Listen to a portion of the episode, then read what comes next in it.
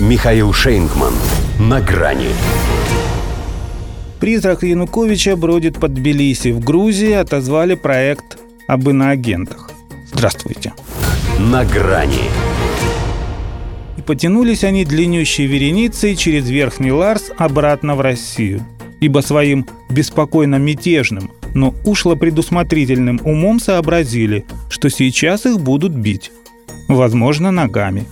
И неважно, что пока не сбудется только эта грузинская мечта здешней власти взять под контроль всех, кто подвержен влиянию извне.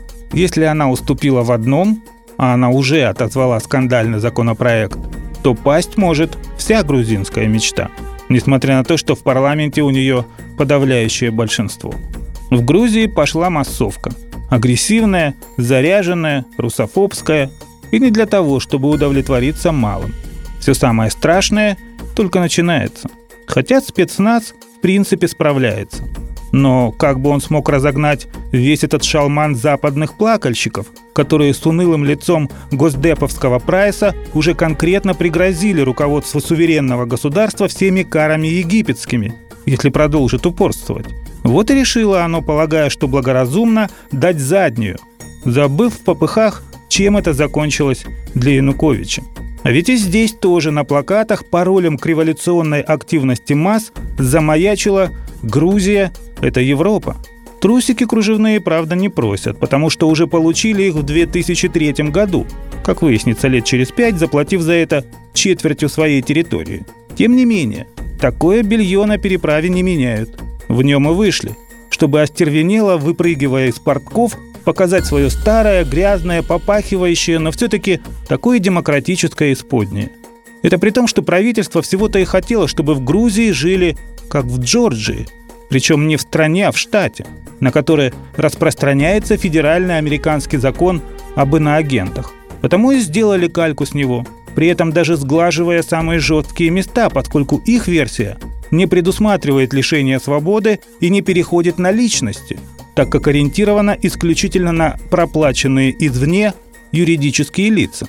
Другое дело, что все прекрасно знают, кто им музыку заказывает, поэтому даже не сомневаются, кто заказал и этот бунт.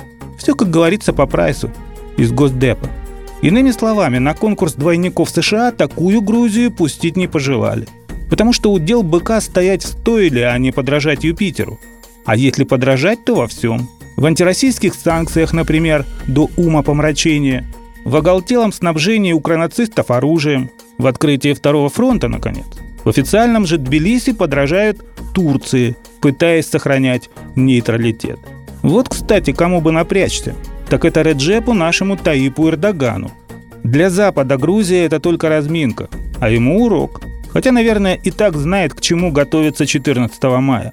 Что до грузинских протестунов, то они заявили, что все равно продолжат бузить. И уже без всякого повода. Поскольку что церемониться, если все так хорошо пошло? Законопроект об иноагентах отозвали, а сами они никуда не делись. И у них свои законы. До свидания. На грани с Михаилом Шейнгманом.